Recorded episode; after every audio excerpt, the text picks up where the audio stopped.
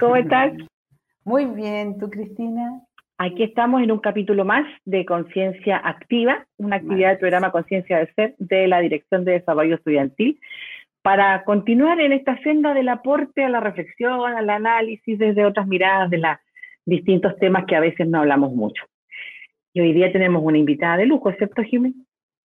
Sí, me quedo, me quedo grabando el tema de que somos un grupo, o sea, estamos organizadas trabajando siempre para la ampliación de la conciencia. Entonces, es que esta conversación así sea y tenga esa, ese input para las personas que nos escuchan, ¿cierto? De, de relativizar posiciones y aumentar nuestras capacidades de comprensión de nuestra propia vida principalmente. En ese espíritu recibimos nuestra invitada ¿La presentas, Cris? Sí, así es. Así que vamos a, a, presentar a nuestra invitada de hoy. Ella se llama Mónica Galanti de La Paz. Es... Hola Mónica, ¿cómo estás? Hola, buen día. Ella es médico pediatra, nefróloga infantil del Hospital Roberto del Río, es docente de la Universidad de Chile, terapeuta floral y en sintergética, instructora de yoga tiene, hace hartas cosas y hasta hace un tiempo asesora técnica en medicinas complementarias del Departamento de Políticas Farmacéuticas y Profesiones Médicas del Ministerio de Salud. Bienvenida, Mónica. Bienvenida, nuestro... Mónica. Muchas gracias a, a, ustedes por la invitación y felicitaciones por lo que hacen. La verdad es que tener conciencia y vivir en conciencia es como lo más importante y tanto que nos cuesta, ¿no es cierto? Porque vivir solo para morirnos no tiene, y hacer cosas y hacer cosas sin la conciencia, finalmente no tiene mucho sentido, sino que, bueno, cómo en realidad lo vivimos desde la conciencia, conectados, dándonos cuenta qué es lo que nos pasa y qué, de qué es lo que nos rodea, ¿no es cierto? No sé si se me va a escuchar bien porque creo que el internet acá en el hospital está medio inestable. Pero es lo Estás en el hospital en este minuto. Sí, sí, sí. Desde el lugar de los hechos. Desde el lugar de... No tengo Pero hasta ahora va súper bien, tu, se escucha clarito y tu imagen también está estable. Perfecto, súper, qué bueno. Bueno, vamos a partir porque eh, hay ciertas confusiones de repente en este tema que estamos hablando hoy día, que son las, con las medicinas complementarias, que han pasado por una serie de nombres entre integrativas, alternativas y etcétera. Eh, para quedarse en este minuto creo que es complementaria ya a esta altura, pero hay ciertas confusiones de repente. ¿Qué son las medicinas complementarias exactamente, Mónica? Mira, qué, qué bueno partir así en realidad con el tema de las definiciones, porque efectivamente eh, ha habido toda una confusión, como tú decías, ¿no es cierto? Que alternativas, complementarias, integrativas. Y, y de alguna manera eso pienso yo que, no, que está bien, que es bueno, porque eso quiere decir que la estamos visibilizando y cuando uno visibiliza algo, eh, la, la, lo quiere tomar y quiere decir, bueno, ¿cómo lo vamos a tratar? ¿De qué se trata? Es, es mirarlo, es aceptar, ir aceptándolo también. Eh, mm. Entonces, bueno, las medicinas complementarias son todas aquellas prácticas, ¿no es cierto?, que, tienen que, que no tienen que ver con la medicina oficial nuestra. Nosotros eh, tenemos una medicina occidental, que es nuestra medicina oficial, y todo lo que no tenga que ver con eso pasan a ser complementarias. Y los otros nombres tienen que ver con cómo uno las utiliza, ¿no es cierto? Uno las puede mm. utilizar de manera alternativa, por ejemplo, si yo tengo una diabetes, puedo ir a medicina china o a medicina ayurvédica o a medicina mapuche, y ese es un derecho que tengo, es, está en la Constitución. Yo tengo ese derecho de poder elegir dónde voy, a qué sistema de salud voy a acudir. Y eso yo puedo tratarme en forma alternativa y no ir a la medicina oficial.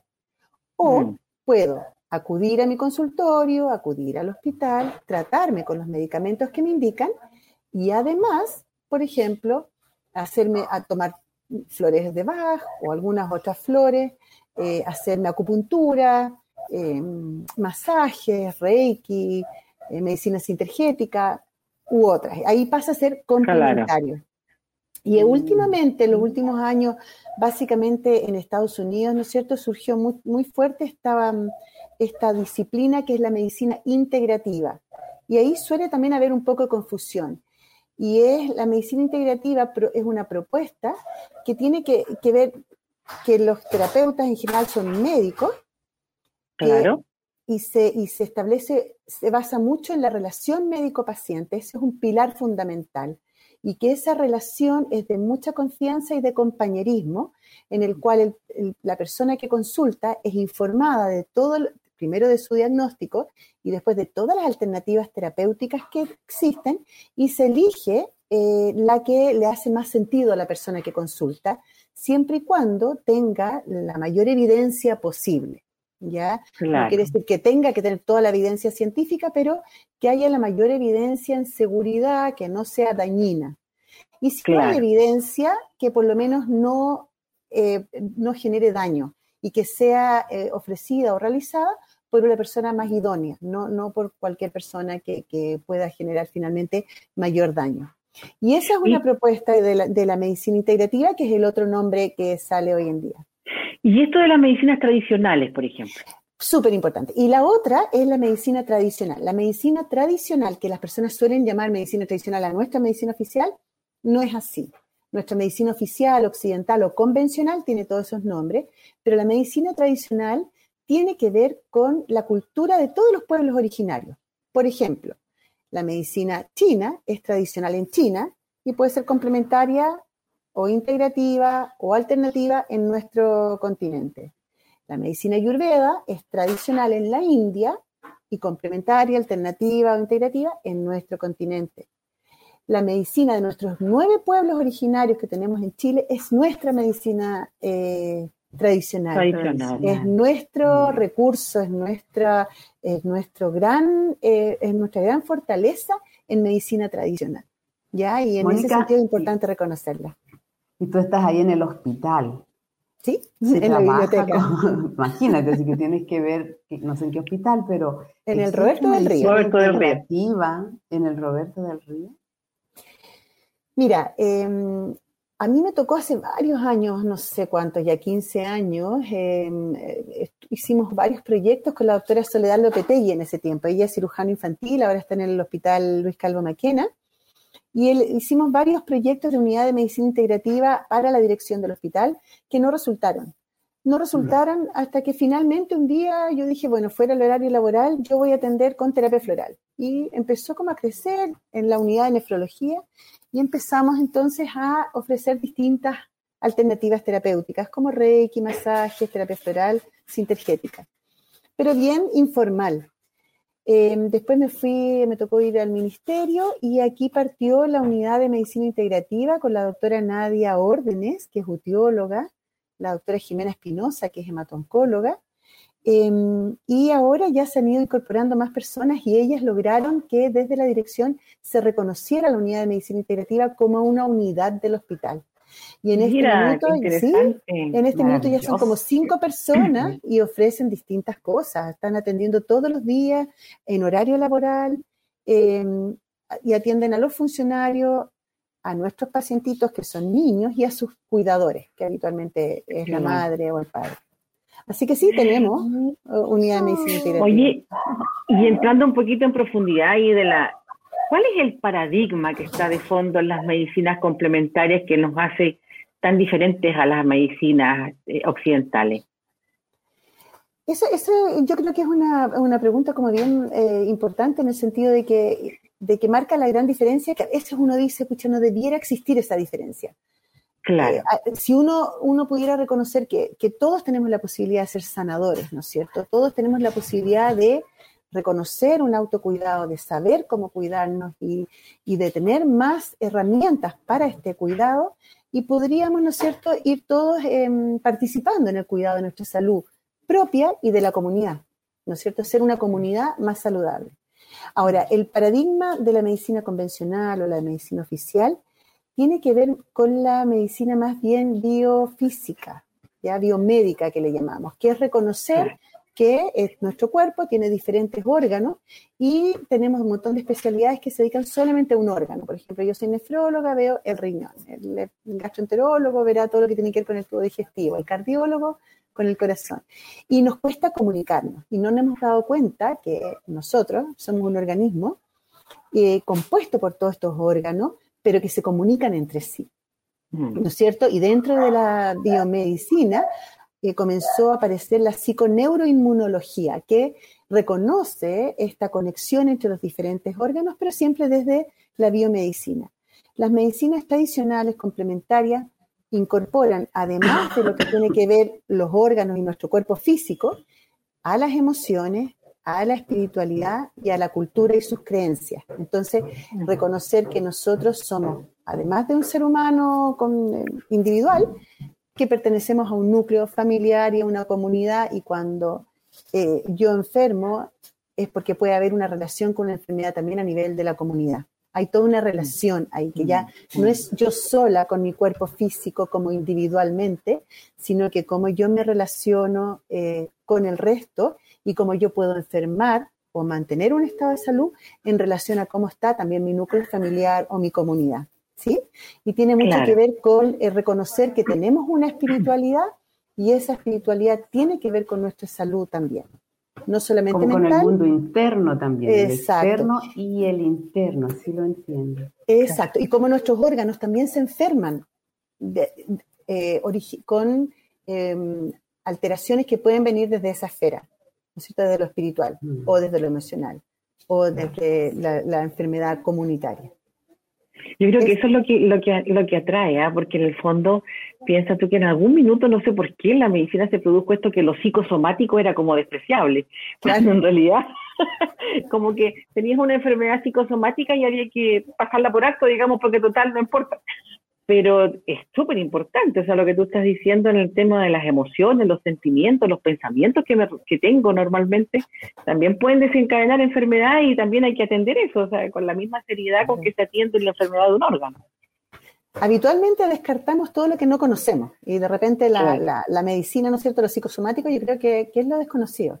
Entonces, mm. ahora, hoy en día ya casi no se habla de psicosomático, sino que es se empieza a reconocer, ¿no es cierto? Ah, mira, sí, el estrés puede gatillar que células empiecen a proliferar en forma descontrolada y generen un cáncer, por ejemplo. Mm, mm, Entonces, ahí ya empieza como ya, yo percibo, no sé si a lo mejor es porque yo estoy más en, este, en esta dupla, Em, que sí se empieza a reconocer ya como en realidad que podría haber toda esta cosa más holística, aunque todavía hay médicos que dicen, no, no, no, lo espiritual no tiene nada que ver y como que no existe para mí. Entonces les cuesta como incorporar el término espiritual, pero sí hay un montón de colegas y profesionales de la salud que em, reconocen y responden al tema espiritual eh, como parte importante de nuestro cuerpo. No sé, como tú decías, los pensamientos también, cómo nos podemos enfermar puros pensamientos.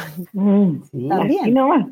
Mm, Mónica, eh, tú que estás, como tú dices, con una patita en cada uno de estos paradigmas, eh, el para, este paradigma complementario del que estamos hablando puede eh, prevenir, porque también hablaste al principio de nuestro propio poder autosanador pero con una ayudita, digamos. ¿Podemos prevenir males mayores a través de estas medicinas complementarias o alternativas? Eh, evidentemente, yo creo que es la fortaleza de las medicinas complementarias o tradicionales, ¿no es cierto? En la medida que yo tengo un mejor estado de salud físico, emocional, eh, espiritual, evidentemente voy a tener un mejor estado de salud eh, físico también y voy a enfermar menos. Es decir, si yo me alimento bien, por ejemplo, si yo hago determinado ejercicio, si yo eh, cuido mis relaciones, cuido mis pensamientos, por supuesto que me voy a enfermar menos. Entonces, es, yo creo que es la gran fortaleza y por qué se propone que estas prácticas debieran fortalecerse o debiera, darle más, debiera darse más importancia a la atención primaria. ¿ya? Debiera estar en los tres niveles de atención, pero es en la atención primaria donde yo puedo educar sobre una alimentación saludable, estilos de vida saludables. La medicina integrativa, también otro pilar importante, son los estilos de vida saludables. Y mm. también ahí está todo el autocuidado, como yo, por ejemplo, desde que yo me despierto en la mañana y me conecto conmigo y digo, bueno, ¿qué me está pasando? ¿Cómo me estoy sintiendo? Y no enojarme conmigo, no maltratarme si de repente estoy angustiado, estoy más estresado, estoy más enojada, sino que tratarme compasivamente y decir, bueno, sí, estoy hoy día, no dormí bien, o, tengo mucho trabajo, o tengo que cumplir con ciertas cosas que exigen más atención, y puedo estar más estresada. Pero lo importante es reconocer eso y mm. aceptarlo. No castigarse por cómo uno se esté sintiendo, sino que uno tiene la libertad de sentirse somos una sociedad como, como que queremos ser perfectos, ¿no es cierto? Entonces tenemos que estar así absolutamente... Eh, Siempre con emociones positivas y pensamientos positivos. Claro, con emociones y pensamientos Y lo otro esconderlo. Y cuando lo escondemos, es lo peor que podemos hacer. Ahí habitualmente es donde enfermamos, ¿no es cierto? Entonces podemos reconocerlo, aceptarlo, podemos transmitirlo, decir hoy día ando así, ando así, y eso va a mejorar mis relaciones y también conmigo mismo también. Así es que sí tiene mucha, mucha importancia a nivel preventiva. ¿Y cómo está el estado del arte de las medicinas complementarias en, la red de salud en Chile? ¿Cómo, cómo, cómo va eso? ¿Aumenta? ¿Va, va aprendiendo? ¿O todavía es eh, como el pariente pobre?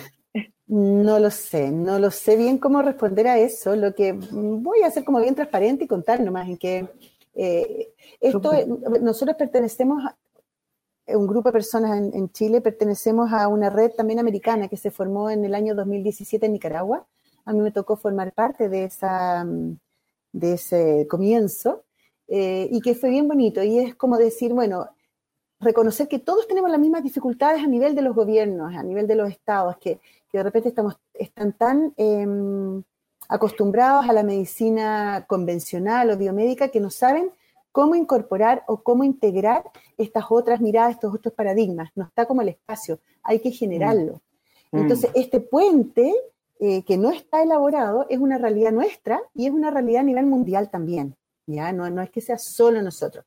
Es complejo, es difícil, del minuto que nosotros pretendemos, ¿no es cierto?, incorporarlas como de manera subordinada a la medicina oficial.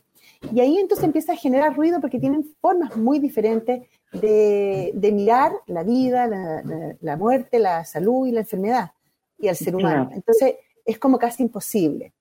Y la OMS, eh, viendo esto venir hace muchos años atrás, hizo, elaboró una estrategia, yo creo que fue el año 2005 por ahí, y primero dijo, bueno, vamos a ver qué pasa a nivel mundial. Y a nivel mundial vio que en realidad la cantidad de personas que utilizan las medicinas complementarias tradicionales son enormes, o sea, alrededor del 50% en Europa, 80% en África, 40% eh, en Estados mm. Unidos, en Latinoamérica también una cantidad enorme. Entonces dijeron, bueno, a ver, eh, ¿cuáles son los beneficios de esto? Y vieron que en realidad había muchos beneficios. Y dijeron, ya, acá tenemos que reconocerlas y saber de qué se tratan. Y entonces elaboró otra estrategia después, que son del 2014 al 2023, en que insta a los países miembros a poder elaborar políticas públicas en relación a las medicinas complementarias y poder integrarlas e incorporarlas a los sistemas de salud. Chile es un país miembro, así que en realidad tenemos ese mandato. Y de ahí empezó a trabajarse, ¿no es cierto? Eh, pero no ha sido fácil. Tenemos tres terapias que están reconocidas hace mucho tiempo. Ahí el doctor Jaime Sepúlveda tuvo una, mm una labor bien importante, ¿no es cierto? Y que son acupuntura, naturopatía, homeopatía, están reconocidas en nuestro país. O sea, en teoría, nosotros podríamos contratar en todos los establecimientos de salud acupunturistas, naturópatas y homeópatas. Y las personas podrían atenderse entonces con, con ellos. Ahora, eh, se hicieron distintos estudios en el Ministerio de Salud que están en la página del Ministerio, minsal.cl, en temas de salud, medicinas complementarias, uno pincha y se va a encontrar con todos los estudios, están muy interesantes. Y ahí se vio que eh, estas tres reconocidas no son las que más, más utiliza nuestra población. Las que más utiliza nuestra población es, por ejemplo, la terapia eh, floral, mm. el biomagnetismo, el yoga. Entonces, y esas no están eh, normadas.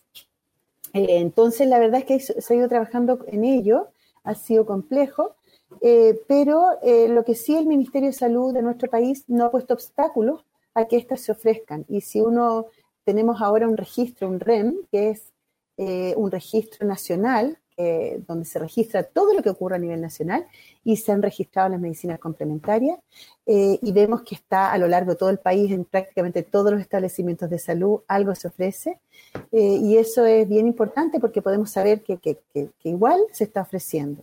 Y no se ofrecen solamente las tres regulares, sino que se ofrecen una serie de otras. Eh, mm. Así que eso es algo importante, por lo menos el, nuestro Ministerio de Salud no ha puesto obstáculos a ello.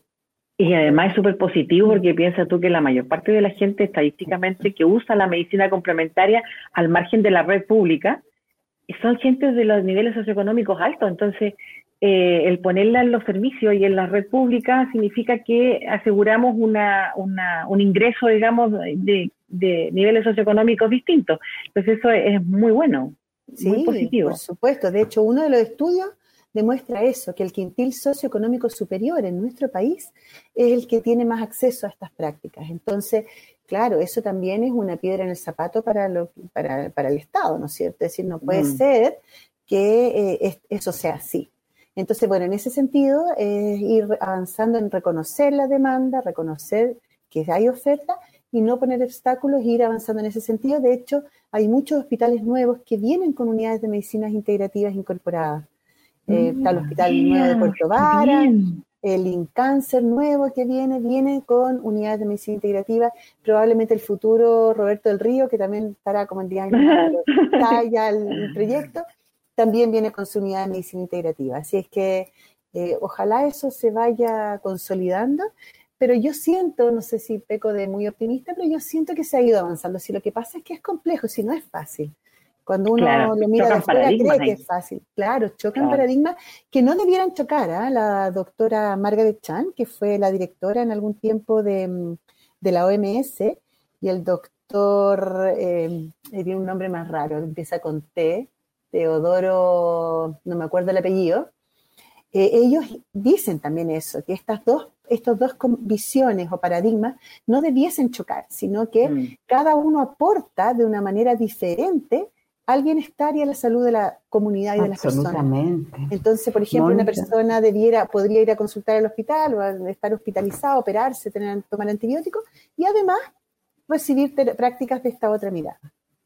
Sí, yo conozco varias personas que están en el hospital en sus tratamientos eh, oficiales, como tú los llamas, con su bolsita con hierbitas, con las flores, con las cosas, y entra esa medicina en el canastito personal. Yo creo que eso está bien. Y, el tema de las medicinas tradicionales, nuestra medicina de los, nuestros pueblos originarios, es riquísima. Poco conozco porque también hay ciertos, cierto resguardo de la información. ¿Se ha podido eh, colocar también a disposición a través de esta red pública de salud? ¿Cómo va la maduración de ese encuentro ahí entre esos dos? E-, ese, ese, ha seguido otro camino que desgraciadamente es paralelo a las medicinas complementarias. En otros países de Latinoamérica, por ejemplo, donde la medicina tradicional es más fuerte aún, eh, están bien eh, fusionadas.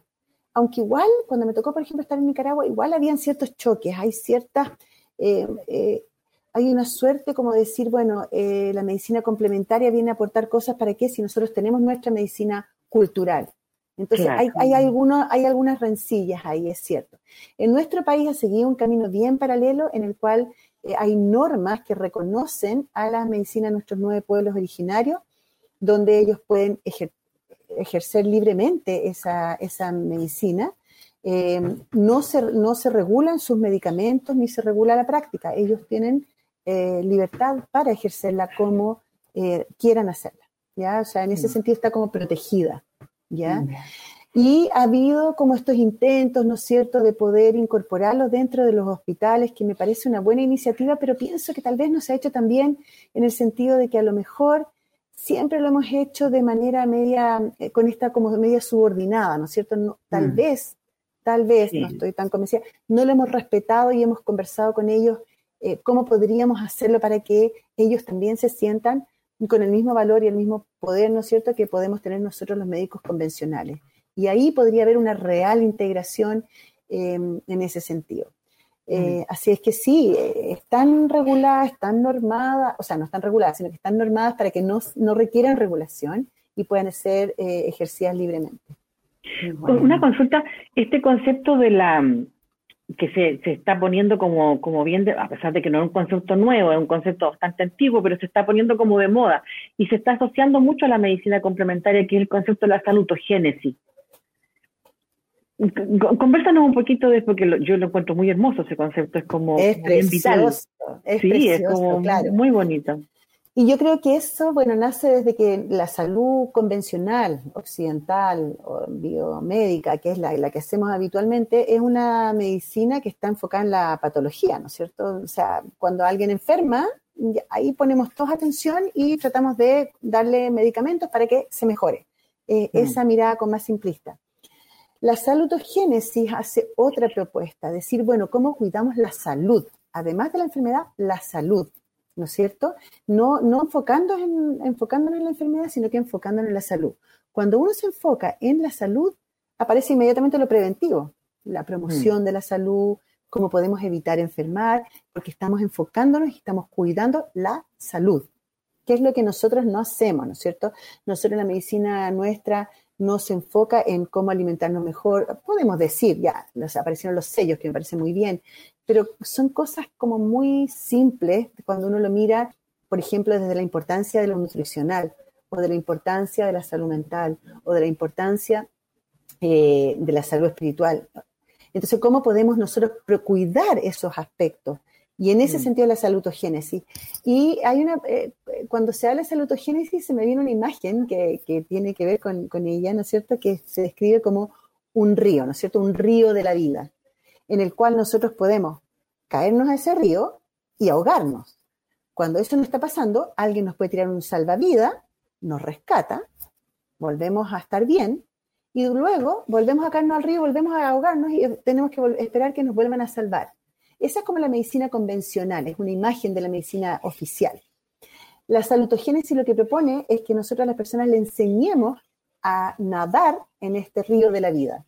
¿no es cierto? Que va a tener aguas más tranquilas, en que ahí podemos relajarnos, a lo mejor quedarnos en el agua más rato, y va a tener a lo mejor momentos donde las aguas van a ser muy turbulentas y ahí tenemos que saber nadar o saber ponernos en la orilla para protegernos y ahí está el autocuidado, ¿no es cierto? Y es aprender a nadar, aprender cómo podemos nosotros navegar en esta vida cuidándonos y aprendiendo a protegernos de, de, de las situaciones más complejas y a cuidarnos de sabiendo nadar, quiere decir, ¿no es cierto?, cómo nos estamos nutriendo, cómo está haciendo nuestro ejercicio, cómo estamos llevando nuestras relaciones.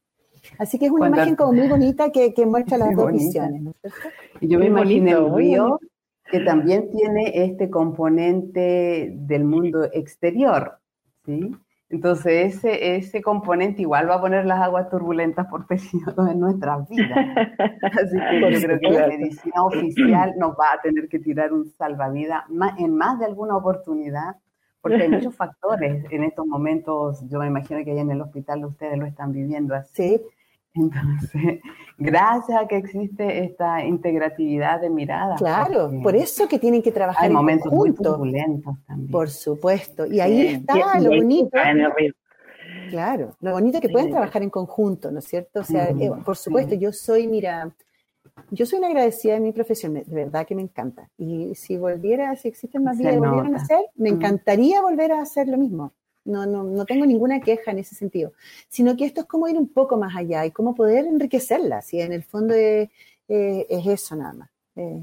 Oye, y a propósito de esto, de que, te, que hablaste de ti, que te gusta mucho tu profesión, ¿cómo fue esto que derivaste a las complementarias desde la nefrología y desde la pediatría? ¿Nos puedes contar un poquito?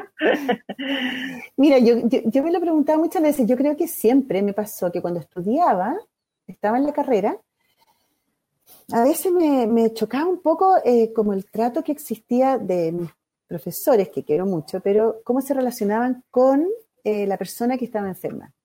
Claro. A veces era con cariño, pero también a veces era como muy, eh, como si la persona no tuviera nada que aportar de repente. Mm. Era como muy paternalista, muy, muy jerárquica, muy, mm. no sé, autoritaria también de repente. Mm. Y eso me, me, generaba un ruido que no sabía a qué se debía en realidad.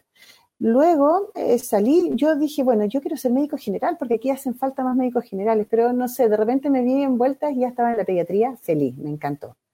Eh, por suerte hice al tiro la beca primaria, ni siquiera, bueno, también tiene que ver que ya tenía una hija, estaba casada, entonces eh, también había como toda una cosa familiar en la que yo no me podía ir a general de zona, por ejemplo, a cualquier parte. O, claro. Eh, entonces, mm. bueno, fue como, como en realidad elegir el camino que en ese minuto me podía mm, eh, mantener a lo mejor, no sé, pero sigue ese, ese camino, quién sabe por qué. Y después salí y yo dije ya, pediatra general, y de repente me vi como nefróloga, no sé, la verdad, honestamente no lo sé. pero estando ahí, de, de, repente una amiga, que es, la quiero muchísimo, nefróloga también, ella me dijo, Mónica, me dijeron que hablara contigo, porque, y ella es súper estructurada, eh, muy científica, muy, muy, científica. Y me dijo, tengo ganas de hacer un curso de terapia floral. Y yo le miré así, ¿qué? Pero vamos, démosle. Y ella había averiguado. Así que la seguí nomás, hicimos el curso de terapia floral, que fue muy bonito. Y yo creo que eso me abrió como, como harto. Eh, mm. Una mirada muy distinta, decir, ah, mira, esto existe, esto tiene nombre, algo que yo tenía dentro de fondo. Y mm. luego dije, ya quiero estudiar más cosas. Entonces estaba entre la medicina china y de repente vi un, creo que fue en el hospital incluso, como una propaganda que venía el doctor Carvajal. Mm, Entonces, claro, yo dije, y esto ya, y lo fui a escuchar. Y me enamoré. O sea, fue así como ¡ah! tres días escuchándolo con la boca abierta. Yo dije, esta cosa es una maravilla. Fue tanto que dije, no, no, no, esto debe ser como medio secta, fanatismo, porque no puede ser que me haya generado esto. Así que dejé de ir, no, no, porque era como el comienzo de un curso y no lo hice, porque dije, no, no, no, esto es medio raro. Y después me volví a topar con amigas que, colegas que sí lo habían hecho y dije, ya lo voy a ir a escuchar de nuevo. Y me volvió a fascinar y dije, ya me suelto y me dejo fluir. Me entrego. Mm. Me entrego y feliz. Aprendí medicina sintergética, que es una maravilla también. Y claro, una de las características de la medicina sinergética es reconocer este poder sanador que todos tenemos y que no hay terapias mejores ni, peores que otras, sino la que te haga sentido. Y, pueden ser todas y pueden ser varias. Y, la idea es no empezar a competir eh, entre unas también, que suele ocurrir también dentro de las medicinas complementarias. Eso es una cosa que, no es muy buena, pero que nos sucede y que somos seres humanos y que ojalá lo podamos ver, reconocer y no caer en eso de que el que hace una terapia, digamos, considera que esa es la panacea para todo y el que hace la otra considera lo mismo. Y cada uno se cree dueño de la única verdad. Cada uno claro. se cree Y eso es algo que a mí me chocó harto también, estando en el ministerio. Temas del ego humano. Espantoso. Espantoso. No sé cómo desprendernos de ese ego, sí. claro, y en el fondo es lo que le haga sentido a cada uno. Sí.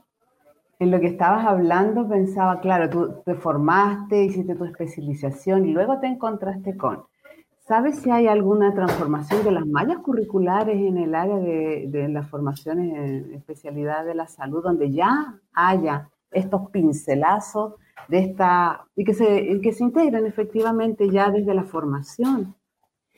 Mira, sí, hay varias, hay varias, bueno, formamos nosotros hace mucho tiempo también una red universitaria de medicina integrativa, le pusimos nombre REUNI, después, que son cinco universidades, la Universidad de Chile, la Universidad Católica, la Universidad de Valparaíso, la Finisterra y la Universidad de Santiago. Y la del Bio, eh, hicimos el primer congreso. Bio, pero, pero, pero, partimos, sí, pero partimos, a las que partieron.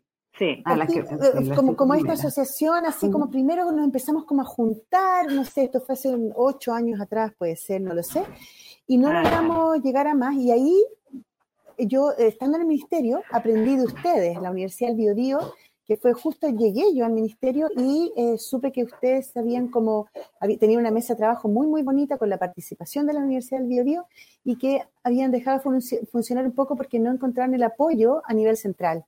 Y lo encontré mm. tan doloroso, tan mm. doloroso, y dije, esto no puede ser. Y entonces, bueno, después con ese conocimiento empezamos con estos amigos, pero que de, estas cinco universidades aquí en Santiago, eh, pero que cada uno con sus cosas hemos hecho mucho menos de lo que han hecho ustedes. O sea, ustedes nos llevan la delantera. Y ahí uno de los colegas que se fue a, a Bio, el doctor Rodrigo Fonseca, nos empezó a contar de todo lo que pasaba en Bio, Bio y ahí fue la invitación a poder trabajar en conjunto. No nos atrevíamos a decir, vengan a formar parte de Reuni, porque Reuni en realidad no es nada, no hemos hecho ninguna cosa formal, mm. eh, legal, no somos nadie en el fondo, somos, somos un grupo de personas, pero hemos querido eh, tener nuestro estatuto y todo, pero no hemos logrado llegar a puerto porque cada uno está con mucho, mucho trabajo, somos poquitos. Pero a lo mejor la idea es, teniéndolo a ustedes que tienen un poder de trabajo mucho mayor, y hay otras personas en Viña, por ejemplo, también universidades del norte, que nos han pedido eh, poder trabajar en conjunto, la idea de nosotros es poder abrirnos y efectivamente poder trabajar. Y es así como en distintas universidades se están ofreciendo eh, en, los, en, la formación de los profesionales de la salud distintas em, posibilidades, por ejemplo, como electivo. Nosotros en la Universidad de Chile tenemos un electivo de medicinas complementarias ya hace 5 o 6 años Y antes de eso, ya se ofrecía como más alternativo todavía. De repente a mí me tocó participar en unas charlas a la hora del almuerzo, por ejemplo. Y hay otras universidades que también lo tienen como electivo. No he sabido de ninguna que lo haya podido incorporar en la malla, en, la malla curricular formal, sino que siempre. Yo sé de una. Yo sé de una, la Universidad Católica de la Santísima Concepción acá en Conce tiene aproximadamente hace unos 10 años, dentro de la malla curricular del cuarto año de medicina, un semestre de medicinas complementarias alternativas, que lo hace Raquel Alid y Carlos Zúñiga. Ay, Carlitos Zúñiga, qué Carlitos Zúñiga, Carlos Zúñiga hace eso y que hace, hace aproximadamente unos dos o tres años ya están también en la Universidad de Concepción. Y también nefrólogo. Nefrólogo también. es nefrólogo. sí, sí, Carlos Zúñiga también es nefrólogo. Algo pasa con el riñón, ¿no es cierto? no, sí, bueno, nefrólogo. Sí, bueno, nefrólogo de el, el, riñón de pura, ¿no? sí, sí, pues. Así que, a propósito de eso, dentro de esto, de esto la otra vez te escuché una, una charla en donde incorporaste también un concepto que también es maravilloso y que no todos lo conocemos en profundidad, porque sabemos el concepto, como lo dice la RAE nomás, pero no, ¿qué es el concepto de la compasión, Mónica? Ah, sí, un concepto hermoso, ¿no? Sí. A mí me tocó escucharlo hace como unos tres años atrás. La Universidad Católica, en la Universidad Católica se hizo un seminario, invitó a un psicólogo chileno, que es el Gonzalo Brito. ¿Ya? Si ustedes lo googlean, y tiene charlas, sí, y tiene unas charlas que yo las escucho todo el rato, y ahí empecé a escuchar este término de compasión. Yo había tenido algunas conversaciones con una colega que es em, hematóloga y trabaja con cáncer y ella como que descalificaba esta cosa de la compasión por la lástima, qué sé yo. Mm. Y ahí, claro, empecé a entender que compasión no necesariamente, o sea, no es lástima, no es em, colocarse como superior a otra persona que está sufriendo como si yo nunca fuera a tener la posibilidad de tener ese sufrimiento. Eh, ¿no es cierto? Y entonces yo tengo lástima por la otra persona y a nadie le gusta que nos tengan lástima. La compasión es otra cosa. Y la compasión es, la, es, es, algo que requiere mucho coraje, eh, eh, valentía, porque requiere poder mirar el sufrimiento, enfrentar el sufrimiento, reconocer un sufrimiento de otro o propio. Y entonces poder empatizar con ese sufrimiento, decir, es tanto lo que me duele que yo quiero ayudarte o ayudarme a aliviar ese sufrimiento. ¿Y qué podemos hacer para aliviarlo? Y en realidad es una propuesta que han ido, eh, por ejemplo, en, el Reino Unido, en Estados Unidos, ha tomado mucha fuerza porque ha logrado mejorar eh, el sistema de atención médica en el sentido de que hay menos burnout o menos agotamiento, porque cuando yo veo el sufrimiento de una persona y eh, ofrezco algo para poder aliviarlo, ese querer hacer algo me lo saca un poco de la mochila. En cambio, si yo tengo esta compasión lastimosa, yo me lo voy metiendo en la mochila y llego al final del día mm. sintiéndome frustrado y agotado y viene el burnout. En cambio, lo otro te llena de alguna manera el corazón, el poder caminar en junto, colocarte al lado de la otra persona o mirarte a ti misma con cariño, como si eh, tratándote de la mejor manera posible también, y decir, bueno, a ver, estás hoy día media no sé qué, o tienes este problema, ¿qué podemos hacer para aliviarlo, para que esto no sea así? Pero desde, desde amablemente, desde el cariño, ¿no? Desde patearnos en el suelo porque estamos con mm. algún problema, ¿no es cierto? Que es lo que habitualmente hacemos. Y lo otro mm. bonito es que es bien contagioso, cualquiera de las dos cosas son contagiosas. Es decir, la compasión lastimera o el maltrato, qué sé yo, habitualmente, si tú tienes una sociedad en que hay maltrato, eso, eso empieza a aprenderse y eh, se contagia. Pero también la compasión, la, relación compasiva en, en, salud, por ejemplo, también es contagiosa. Si yo, por ejemplo, me relaciono compasivamente con un otro, con un colega o con mi equipo de trabajo, ellos también van, es un flujo, empieza también a haber toda una relación compasiva, también mm. para conmigo, para con ellos y para con las personas que vienen a consultar. Entonces, y lo último que tiene también que es eh, bonito la compasión es que tiene estos tres flujos que son importantes reconocer. Nos sirve el que yo sea compasivo con las personas que consultan o con un otro, que habitualmente los médicos creemos que todo es así, que yo no necesito nada, sino que yo soy el que tengo que ayudar y entregar. Eh, ese no sirve si es que yo tampoco acepto que sean compasivos conmigo y que yo poder recibir ayuda. ¿No es mm. cierto? Y, en ese sentido es reconocer, ¿no es cierto?, que yo puedo necesitar ayuda, que uno otro necesita ayuda y que entonces podemos grupalmente tener este flujo de movimiento eh, compasivo. Es bien bonito, es bien bonito. Sí, porque en el fondo la compasión es una cosa horizontal, no es una cosa jerárquica de que yo me pongo en un plano superior eh, respecto del otro. Entonces, sí, entre juntar la salutogénesis y la compasión me parece potentísimo para hacer un, cambio tremendo recurso. Que tiene que ver con este tema del que estamos aquí hablando, que se trata de la conciencia activa. Porque la compasión para mí pasa por un estado vibracional, como tú lo mencionas, como contagioso. Tú vas a subir dentro de tus emociones hasta ese nivel de compasión que yo lo coloco incluso por sobre el amor, porque tiene unas cualidades bastante distintas porque es activo y vamos todos en esta ola subiendo, subiendo, subiendo, subiendo. Y yo tengo la hipótesis de que la sanación ocurre en ese momento, cuando sube dos seres humanos, tres seres humanos, todos los seres humanos, hasta un nivel, nivel vibracional que procure la autosanación.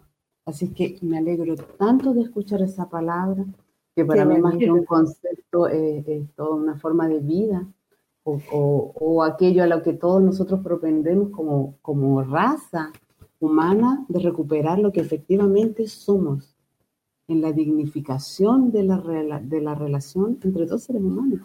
Si eso ocurre en los hospitales, hay esperanza para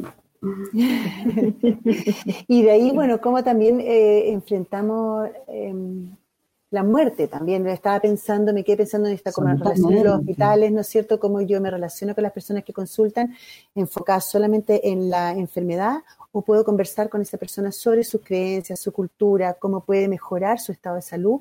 Y también, si es que esa persona le toca llegar a un momento del final de los días que a todos nos va a suceder, o sea, del minuto que nacemos eso va a tener que suceder. Y si algo seguro es que, que eso nos va a suceder en algún minuto. Mm. Entonces, la tendencia... Y no necesariamente de viejo. Exacto. Y la, tendencia nuestra como médicos es arrancar de eso, porque no, no, queremos verlo, porque no nos han enseñado esa parte, nos han enseñado, nos han enseñado que nosotros tenemos el poder de curar y eso resulta, y si no resulta nos sentimos frustrados, fracasados y no sabemos qué hacer. Entonces, bueno, el poder también atrevernos a mirar ese sufrimiento y acompañar por muy terrible que sea, mira, acompañar en la muerte de un niño, por ejemplo, es súper em, triste, pero cuando tú lo miras y lo acompañas, ese dolor y esa tristeza, eh, el acompañamiento hace que se transformen en algo que también te deja con una paz.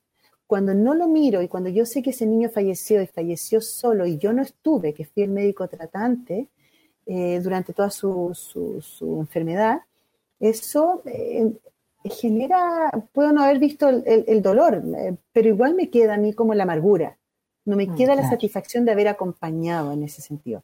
Y entonces igual voy a sufrir, igual voy a estar mm. mal, pero cuando yo acompaño lo enfrento, em, la posibilidad de poder eh, generar esta relación amorosa, compasiva y que tenga una mayor satisfacción para mí y para la persona que se va, yo creo que eh, es mayor. Entonces requiere ese coraje también. ¿Y se puede ver belleza en esos momentos, Mónica? ¿Perdón? ¿Se puede ver belleza en ese momento? Yo creo que sí, yo creo que la belleza está en eso, en la, en la relación íntima, en la relación cuando tú llegas de corazón a corazón, cuando tú logras eso, no necesitas el fonendoscopio, tú ni necesitas ser nadie especial, especialmente, sino que solamente tener esta capacidad de poder mirar el dolor o lo, que está viviendo el otro y acompañar, acompañar, escuchar, mirar, abrazar. No necesito eh, decir tanto tampoco, ¿no? Si muchas veces decimos demasiado. Hay una vez que escuché una, una charla también de unos médicos en la Universidad de San Francisco en Estados Unidos y decían que, claro, uno cuando está con una persona que consulta, el médico habla, no sé, 95% y la persona que tiene que hablar habla como 5%. Así como, entonces, no hay que hablar tanto, sino que es como el estar. Y ahí viene la meditación también, ¿ah? el aprender a estar en el presente. Yo no estoy acompañando a esa persona y pensando que voy a cocinar en la noche o qué, sino que trato de estar, estar mm. en, plenitud, ¿no es cierto? Todo mi ser está acompañando. Qué bonito. Qué bonito lo que generaste, un clima así como muy, muy de corazón. Gracias por este momento. Realmente se siente muy genuino tu, tu conexión con tus pacientes. Y una de las cosas que debe ser, que es realmente desafiante, es despedir un niño. Yo creo que ninguna de nosotras quisiera pasar por eso. Sí, por supuesto. siempre es difícil. Lograr siempre eso es realmente la maestría, Mónica.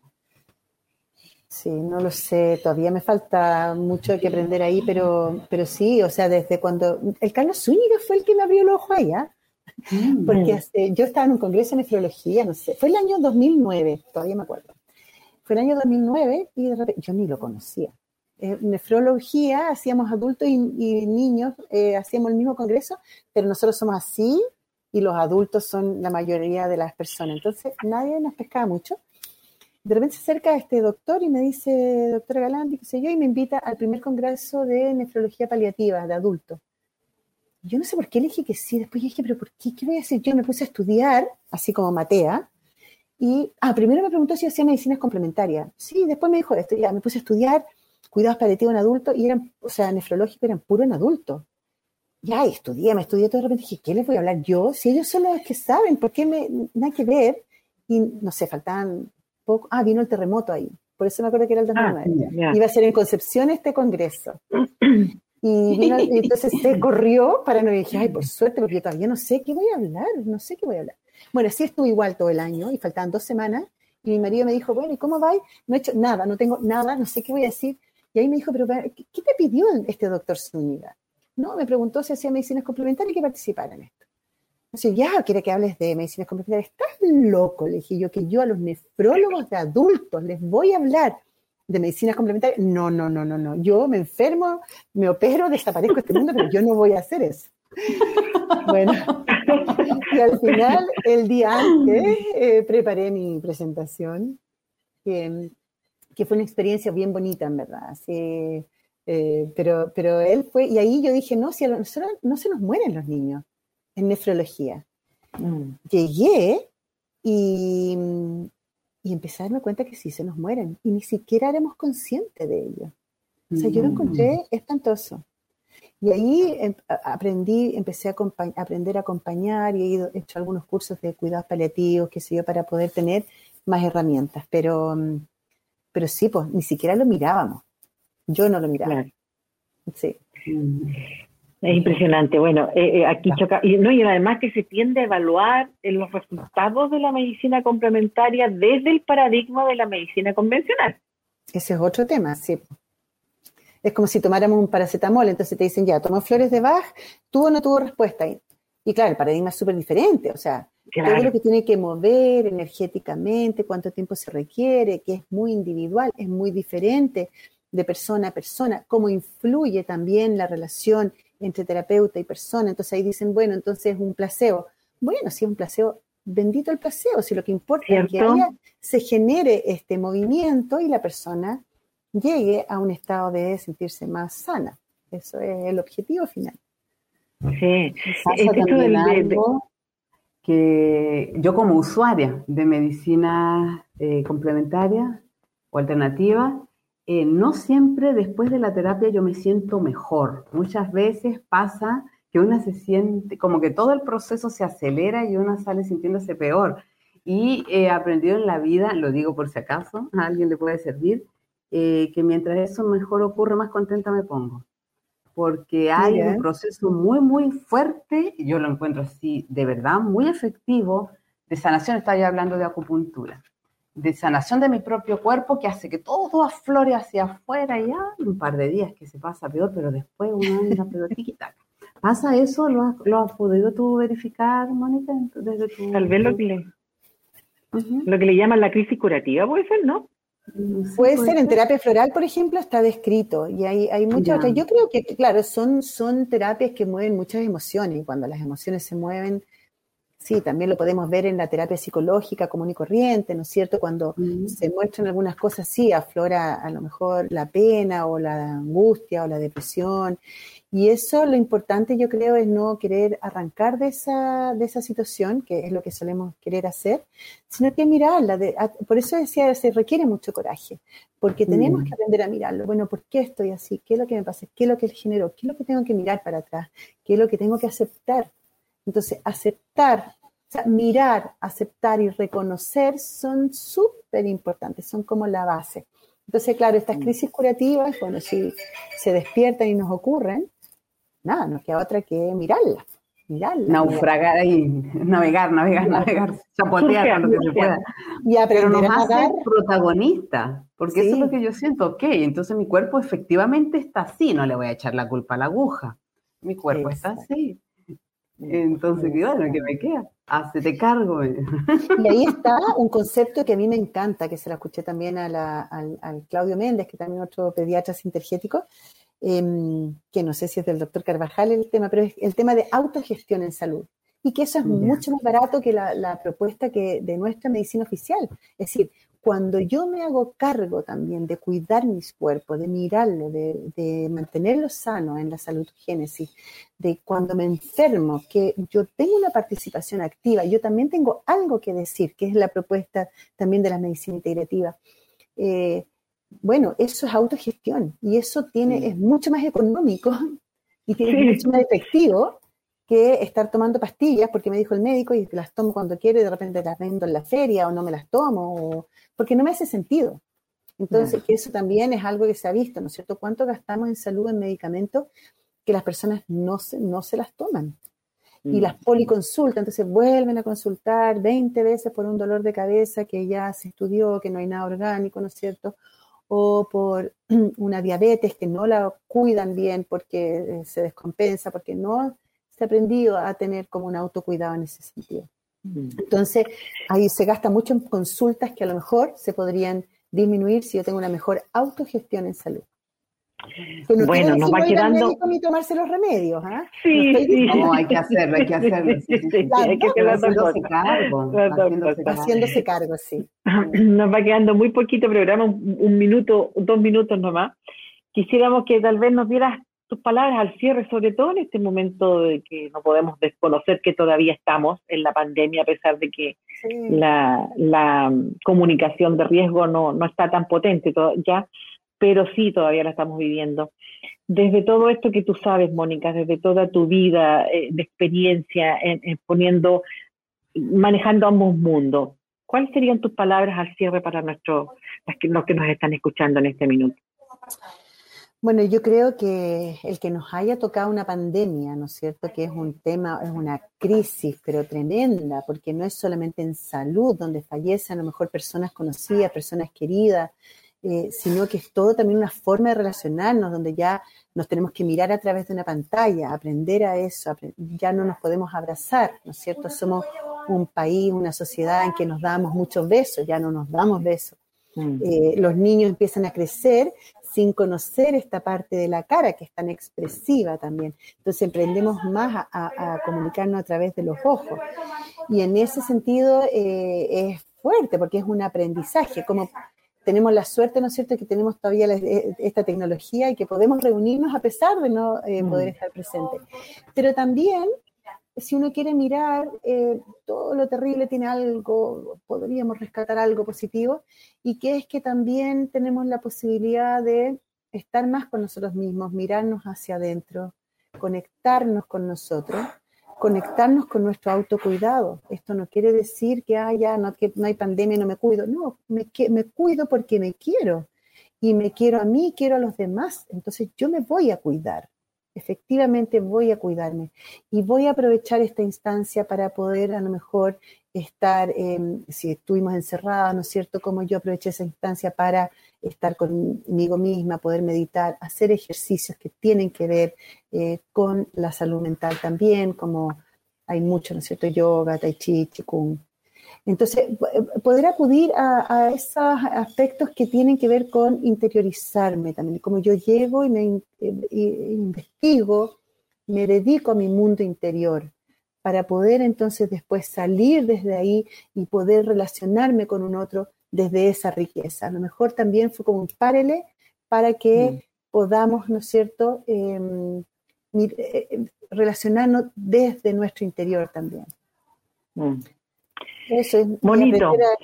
Y aprender, a, que no solamente yo me cuido, yo dependo de mí, sino que como mi cuidado se relaciona con el otro también. Eso también es algo como muy bonito. Así que muchas gracias, muchas millones de gracias a ustedes, felicitaciones por lo que están haciendo, muchas gracias a todos los que están escuchando, a todos y todas los que están escuchando, eh, porque sin los que escuchan no tiene sentido. Eh, el mensaje. no, muchas gracias a ustedes por dar esta oportunidad y abrir este camino y felicitaciones por todo lo que hacen en el Bio Bio. En realidad, honores, miles de honores. Muchas gracias. Aquí estamos tratando de, continuar. Allí estuvimos hoy en Conciencia Activa conversando con Mónica Galanti acerca de un tema tan interesante como son las medicinas complementarias en Chile que van en aumento claro en la red pública de salud, lo cual es muy grato porque lo pone el acceso de todos sin discriminación de niveles socioeconómicos ni ningún tipo de cosa. Muchas gracias, Mónica, por estar con nosotros una vez más. Así es que esperamos contar contigo para próximas entrevistas acerca ya, tal vez de la sintergética, que es algo que nos dejaste ahí. Qué bonito. quedó, la, semillita. Nos dejaste ahí como, como la, en la duda, qué es lo que es, cómo, cómo vamos a funcionar dentro de ella.